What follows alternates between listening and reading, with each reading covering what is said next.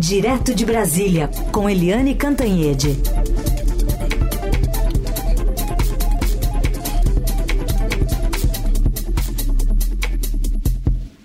Tudo bem, Eliane? Bom dia. Bom dia, Carolina. Bom dia, ouvintes. A gente falava ontem sobre uma expectativa de encontro entre o ministro Fernando Haddad e o presidente do Congresso, Rodrigo Pacheco, sobre ainda aquela pauta de desoneração da folha de pagamentos que ficou enrolada desde o ano passado. Na saída dessa conversa, Haddad falou com jornalistas e a gente ouve um trecho.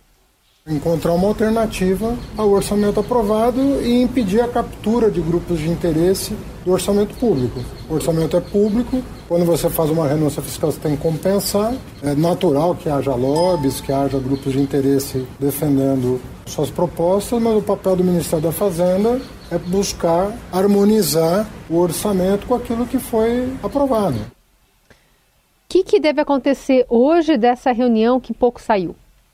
Pois é, uh, não houve acordo né, entre o Rodrigo Pacheco e o Fernando Haddad, mas o Fernando Haddad, nessa fala que a gente acaba de ouvir, ele fala uma verdade, né? Ele diz uma verdade, que é o seguinte: se há renúncia fiscal para alguns setores, outros terão que pagar.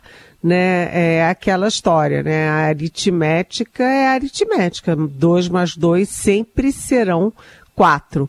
E 4 menos 2 sempre serão 2, não é? Então, é, ele tem razão, é, ele está tentando alternativas e hoje está prevista uma reunião do Fernando Haddad com o presidente da Câmara, Arthur Lira, que não anda nos melhores momentos com o governo federal, tanto que não compareceu a aquelas solenidades do dia 8 de janeiro com a participação do presidente Lula. Então a coisa está mal parada, o ano vai começando com intensas negociações, difíceis negociações para o ministro da Fazenda, que tem o desafio de comprovar a viabilidade do déficit zero em 2024. O próprio governo duvida, o próprio presidente Lula uh, deu de ombros para déficit zero e o mercado também, mas o Haddad não desiste nem pode desistir. Aliás, como o Haddad chegou ontem de férias e se encontrou já à noitinha com o Rodrigo Pacheco, a possibilidade de que ele se encontre também hoje com o presidente Lula. O ideal seria que fosse Haddad, Lula e Lira no mesmo encontro, mas não sei se o momento é capaz de abrigar essa hipótese. Vamos acompanhar. O fato é o seguinte: por enquanto, não há acordo para a desoneração de 17 setores que mais empregam mão de obra no país. Mas há sim uma busca de solução. Quando há busca, né, quando dois não querem, dois não brigam, né? E quando dois querem consenso, é mais fácil de chegar a esse consenso. Uhum. Eliane, o ex-presidente Jair Bolsonaro tem feito algumas críticas a declarações do presidente do seu partido, Valdemar Costa Neto, porque o Valdemar, numa entrevista no passado, elogiou o, o presidente Lula. E aí tem um vídeo que está circulando nas redes sociais mostrando, numa conversa ali com alguns apoiadores em Angra dos Reis, na região dos Lagos, no Rio, o Bolsonaro bravo com o Valdemar. Vamos ouvir. Tudo na vida faça um, puxa um pouquinho para a vida familiar de cada um de nós, né? Problemas tem. Mano, tinha um problema sério, não vou falar com quem. Não, se continuar assim, você vai implodir o partido. Pessoa do partido dando declaração absurda. O Lula é extremamente é, popular. Tá, manda ele tomar um 51 ali na esquina ali, ó. Não vem. Não consegue nem ir na praia, ele fecha a praia, né? Eu ia falar besteira aqui, né? Depende da pessoa, até bacana, né? Com aquela, pô. Bom, como é que está o clima dentro do PL? Eles já conversaram? Como é que ficaram essas trocas de farpas aí expressas entre apoiadores, né? Nessa conversa aí que ele faz, até para ser publicizada mesmo.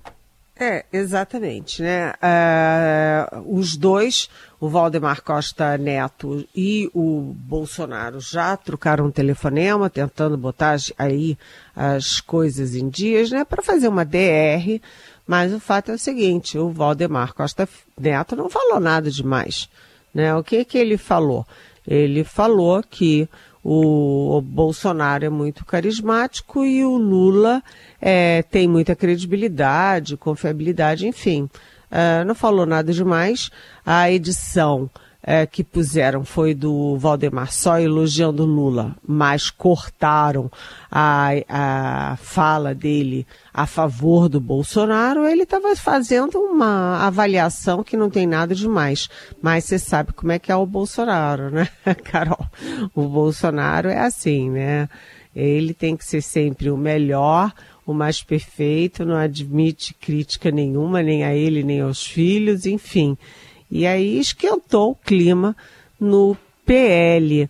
Lembrando que Bolsonaro, como você mesmo já ensinou ali na sua, é, na sua pergunta, o Bolsonaro não perde uma chance de ganhar espaço. E aí estamos todos falando de Jair Bolsonaro, o inelegível, né? É, o Bolsonaro apenas, é, não apenas é, não pode se candidatar a nada nos próximos oito anos, é, como também ele enfrenta vários processos na justiça. Mas ele anda para lá, anda para cá, reúne gente, mangas de camisa e tal, e ganha espaço. Vira e mexe, está na capa dos sites, eu diria que praticamente todo dia. É raro isso acontecer com ex-presidentes, né? E ele usa esse espaço para ironizar o Lula, para fazer provocações e para transformar uma guerrinha interna no partido dele numa uh, guerrinha pública para ser discutida por todos nós. O fato é o seguinte: é, o que interessa é como vai ficar o PL nas eleições de outubro, né? Porque uma coisa é o PL com o Bolsonaro é, cheio de gás e elegível. Né? Outra coisa é o PL sem o Bolsonaro e o Bolsonaro inelegível. Portanto, a grande questão é os acordos que estão sendo feitos pelo PL, é, o PL é, em São Paulo, por exemplo, o PL no Rio, que é a base política da família Bolsonaro, é, e pelo país afora. Né? Isso é que é, interessa. Os dois brigando é só é, espuma. Daqui a pouco estão todos de bem e tomando uma 51. Só que o Bolsonaro não bebe, né? E ele gosta de ficar usando 51 para provocar o presidente Lula. Hum. Mas eu acho que isso não cola mais, não. É hum. uma coisa muito antiga, né? De olho no que está acontecendo nos Estados Unidos, Donald Trump venceu sem precedentes por uma margem é, bastante grande, né? É, a, a, o início da corrida eleitoral dentro do Partido Republicano. Teve uma vitória é, que foi consolidada com um discurso do líder conservador para a eleição presidencial em novembro. Trump disse que é hora de nosso país se unir, sejam republicanos, democratas, liberais ou conservadores. Em determinado ponto do discurso também, lá em Iowa, Trump chegou a parabenizar DeSantis e Nick Haley por terem se divertido juntos. Trump também afirmou que o mundo tem rido dos Estados Unidos e que o resultado de ontem mostra que a América quer ser ótima de novo, em referência ao seu slogan da última corrida eleitoral. A gente ouve um trecho. You know, the truth is, the people in our country are great. They're all great. They only want to see one thing they want our country to come back. They're embarrassed by what's going on. Our country is laughed at all over the world. They're laughing at us. And they want our country to come back. They want America, you know, they want us to be great again. It's a very simple. A gente falava mais cedo, Eliane, sobre o simbolismo, né, de vencer em Iowa, né, a primeira, primeira, primeiro estado que a gente tem o um resultado muito expressivo dessa corrida eleitoral dentro do Partido Republicano. E aí a gente quer te ouvir sobre como é que essa reviravolta deve abrir é, é, essas possibilidades, tanto para DeSantis quanto para Nick Haley, e também é, se esse elogio inesperado de Trump aí aos concorrentes pode ter sido visto como um sinal. É, a, a vitória em Iowa, né, que é o primeiro, primeiro passo é, para consolidar a candidatura do Donald Trump para para a presidência pelo Partido Republicanos é, é, aquela história, né? A vitória já era esperada, mas o resultado foi muito contundente e isso praticamente vai eliminando adversários para o Trump, né? O Trump tende a ser é assim, ganhar de lavada, digamos assim, e quando a tendência é essa, ele vai deixando adversários pelo meio do caminho. Hoje mesmo já teve uma, é, uma desistência no Partido Republicanos. Agora já é o Biden contra os dois outros que ficaram lá atrás.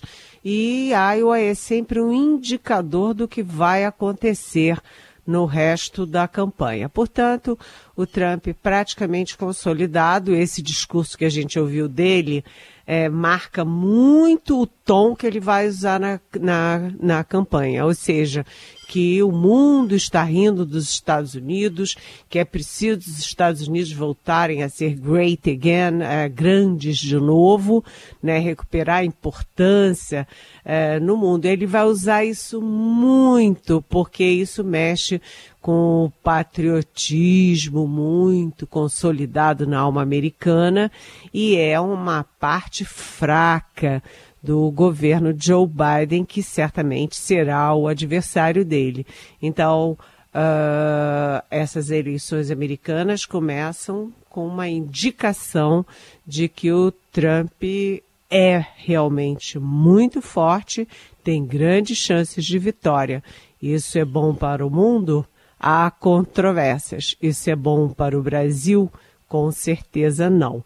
Então, a gente tem que ficar de olho no que acontece nos Estados Unidos, porque o que acontece nos Estados Unidos tem um reflexo enorme na geopolítica é, internacional e resvala aqui no nosso continente e, portanto, no Brasil. Né? Donald Trump, olha, se afirmando como um candidato muito forte às eleições presidenciais na maior potência mundial. Eliane, outro assunto para a gente tratar, ainda rescaldo das chuvas é, de ontem, do fim de semana, né? Ontem a gente teve a manifestação do governador do Rio de Janeiro, Cláudio Castro, do prefeito Eduardo Paes, mas os números é, já totalizam 12 mortos, ainda há pelo menos duas pessoas desaparecidas. Queria te ouvir em relação às falas, né? As autoridades normalmente não acolhem as reclamações, os lamentos, os choros das pessoas que perdem entes queridos e, e parentes. É, o que, que, que avaliação você faz até política das manifestações ontem das autoridades? Pois é, é quando a gente vê na televisão e ouve no rádio as declarações, as manifestações das vítimas, é uma coisa tão doída, não é tão doída, assim, bate assim no coração da gente, né? Pessoas que são trabalhadoras, que dão um duro danado e que perdem é, seus móveis, suas geladeiras, suas casas, tudo que elas construíram ao longo da vida, além de perder entes queridos. É muito duro, isso tem um impacto enorme no resto da população e até porque é o seguinte, todo ano é a mesma coisa, é a história da tragédia anunciada todo ano. E aí o governador Cláudio Castro, que estava nos Estados Unidos de férias, demorou a acordar, né? E aí foi sacudido e voltou para o Brasil. E a primeira declaração dele é a surpresa dele com as chuvas em janeiro, porque chuvas no Rio só começam a preocupar em abril. Eu fiquei olhando aquilo e disse, ué, tem alguma coisa errada, porque, por exemplo, o carnaval é em fevereiro e todo carnaval chove no Rio de Janeiro e chove muito. Né? Janeiro é o mês das chuvas. A gente tem um país tropical. Janeiro é o mês de chuva, é o mês da umidade.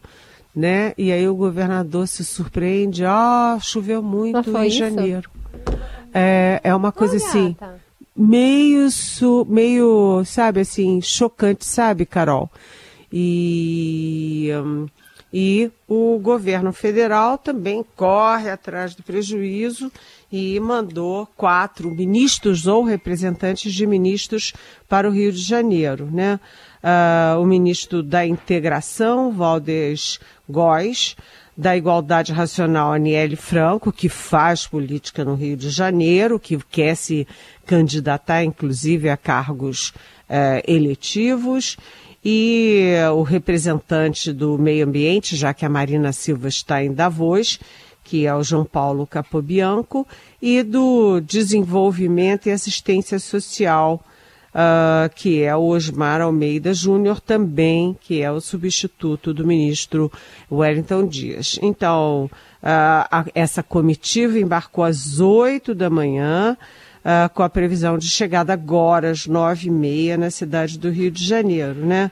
É, vai ter reunião com o governador Cláudio Castro, com as com prefeitos das cidades atingidas, né, com representantes das defesas civis, estaduais e municipais, né, e o governo federal, claro, vai anunciar um pacote de ajuda às vítimas e também aos governos, né, aos prefeitos das áreas mais atingidas. Mas o fato é o seguinte: as chuvas vão continuar, porque a gente ainda está em metade de janeiro, as chuvas vão continuar no Rio de Janeiro, vão continuar no resto do país, principalmente ali no Sudeste, e mais, no ano que vem vai acontecer tudo de novo. Eliane, tem pergunta aqui da nossa ouvinte. O nome dela é Aline. E ela quer saber sobre a história envolvendo o ministro Toffoli e o senador Sérgio Moro. Ela diz: Eli, você pode me ajudar a entender essa história de o ministro do Supremo reativar a acusação de coação pelo senador Moro, um caso esquecido há quase 20 anos pelo STF? O que explicaria essa retomada justamente agora? Pois é, é, é aquela história, né, Aline? Bem-vinda, bom dia, obrigada pela pergunta, mas é aquela história o Toffoli abre o inquérito contra Sérgio Moro contra, é, por causa de um caso antigo e por uma delação de um, um adversário, né, de um, de um inimigo do Moro, porque a sensação que se tem é de que destruíram a Lava Jato e agora vem toda rebordosa para transformar os líderes da Lava Jato em criminosos e transformar os culpados pela Lava Jato em vítimas. Então você vê o processo, né, Aline? É, o Deltan Dallagnol foi caçado como deputado federal, tem aí processo para também caçar o Sérgio Moro, que agora é senador né, uh, tem aí todo um trabalho para é, perdoar e amenizar o acordo de leniência da JIF com, com a justiça brasileira. E, enfim, é aquela coisa, né? Vão. Aí tem acordo da Odebrecht, aquela gente toda que pagou milhões, bilhões pela corrupção que graçava solta, agora está sendo recompensado e está entrando na justiça querendo de volta. Mas se eles pagaram aquilo tudo, de onde veio aquela dinheirama toda?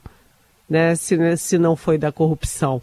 Enfim, o mundo dá voltas, a, a política dá voltas e agora a gente vê que a justiça também dá voltas. Aline, o que, que eu acho disso? Eu acho tudo muito ruim porque é, não estou dizendo que o Sérgio Moro é santo, né, nem que a Lava Jato foi perfeita, mas aí você recrimina e responsabiliza pelos erros da Lava Jato, pelo que estava errado na Lava Jato, mas mantém o que estava certo. E a gente sabe que muita coisa estava certa. Muita coisa. Que a roubalheira da Petrobras existiu, não há dúvidas de que existiu é, nem dá para fazer acordo, rever o acordo de leniência da, da JF, nem dá para considerar o Debrecht uma santa, nem dá para con, é, considerar o Sérgio Moro, Moro um demônio. Enfim, gostei muito da sua pergunta pela chance de dizer, olha, nem ao ar, nem ao mar, gente. Cuidado, perseguição política na justiça é sempre péssimo exemplo e uma péssima referência para a sociedade que quer democracia e Estado de direito. É isso. E acho que serviu de alternativa até para quem às vezes está ouvindo e não está entendendo como é que essa história veio parar agora em 2024, né? Uma história antiga e que, enfim, vem a reboque dessas situações que estamos vendo, né, em relação à Lava Jato, todas as denúncias diversas estão é, condenações é, caindo, enfim, a gente está vendo uma atualização aí bem, bem grande do noticiário judiciário em relação à Lava Jato nos últimos meses e anos. Perguntas para Eliane você pode mandar com a hashtag Pergunte para Eliane nas redes sociais e pode ouvir essa coluna todos os dias lá no. Bom, qualquer plataforma de podcast, Spotify, enfim, a sua preferida, só buscar por Pergunte para Eliane ou Eliane Cantanhede. Obrigada, Lia. Até amanhã. Até amanhã. Beijão, Carol.